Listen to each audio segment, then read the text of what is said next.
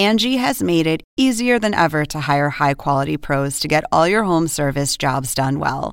Just bring them your project online or with the Angie app, answer a few questions, and Angie will connect you with local pros who match your specific needs. Or book a service instantly at an upfront price. So join the millions of homeowners who use Angie to care for their homes and get your next home service job done well. Download the free Angie mobile app today or visit Angie.com. That's A N G I.com.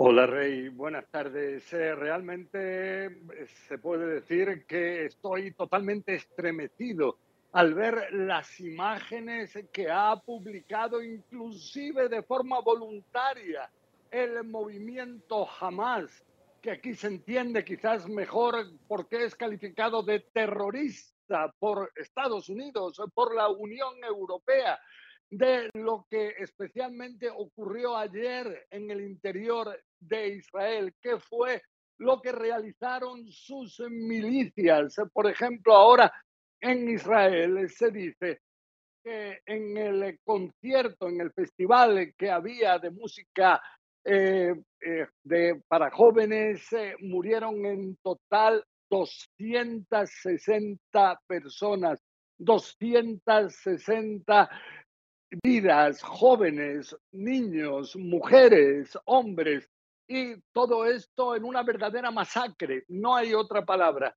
Cuando estaban intentando escaparse de los milicianos es que abrieron a sangre fría fuego contra ellos, matando a 260 seres humanos de forma directa, sabiendo exactamente qué es lo que estaban haciendo, sin intentar impedir para nada, algo así. Hubo decenas de ellos, de los que participaban en este festival y también de aquellos que se encontraban en sus casas, familias enteras, niños, ancianos, que fueron desplazados y se ven en estas imágenes que digo, a estos niños aterrorizados en camiones que no saben a dónde los llevan, a ancianos, a una mujer, una anciana de 85 años que logró sobrevivir el holocausto y verse de pronto que es exhibida como trofeo en las calles de Gaza. Realmente crímenes de guerra que habrá que verificar realmente quiénes fueron los que cometieron semejantes acciones y todo esto cuando ahora jamás, por ejemplo, como decías antes, ahora asegura con orgullo haber eh, bombardeado el aeropuerto internacional Ben Gurion en Israel, que de hecho es la puerta principal a Tierra Santa. Pues bueno, también ahora reconocen el estar detrás de algo así y lo hacen de forma abierta.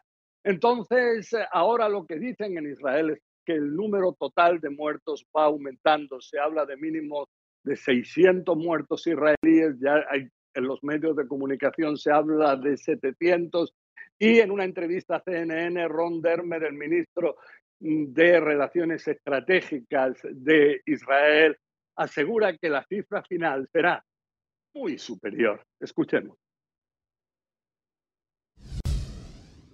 No tenemos el número exacto porque no sabemos exactamente cuántas personas muertas hay de las que no tenemos noticias todavía. Creo que llevará varias horas más calcular los números exactos, pero creo que hay decenas de rehenes. Puedo decirles que también hay rehenes estadounidenses como parte de esa cifra. No quiero entrar en un número específico, pero se trata de mujeres, niños, ancianos, de sobrevivientes del holocausto.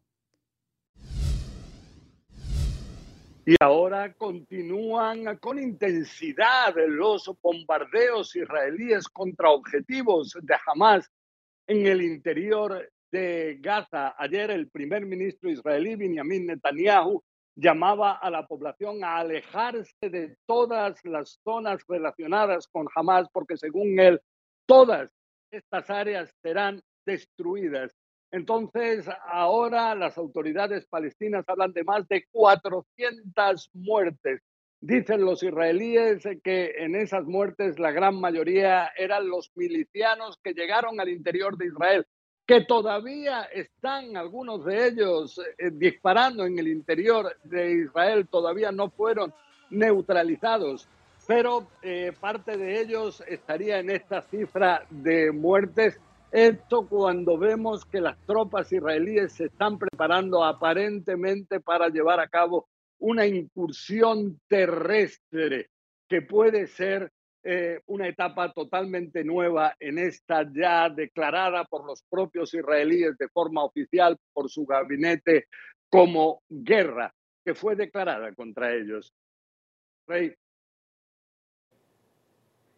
José, y en el momento este que estábamos hablando, déjame decirte que entró información eh, de última hora, un ataque con cohete, José, que impacta directamente en un apartamento en eh, Ashkelon, en el sur de Israel. Esto lo está informando la policía de Israel, un ataque con cohetes de Hamas contra Ashkelon y un impacto directo, según, según la policía. Y José, aprovechando este, estas informaciones de lo que seguimos viendo, de estos ataques que continúan y estos combates, yo te preguntaría, porque hay mucha preocupación de que este conflicto se pueda extender y también lo más preocupante, ¿a qué nivel puede escalar? Con tu experiencia, José, ¿qué tú opinas? Sí. Eh, está el frente que más preocupa, que es el frente norte de Israel. Gaza está en el sur, al sur de Israel, el Líbano está al norte de Israel.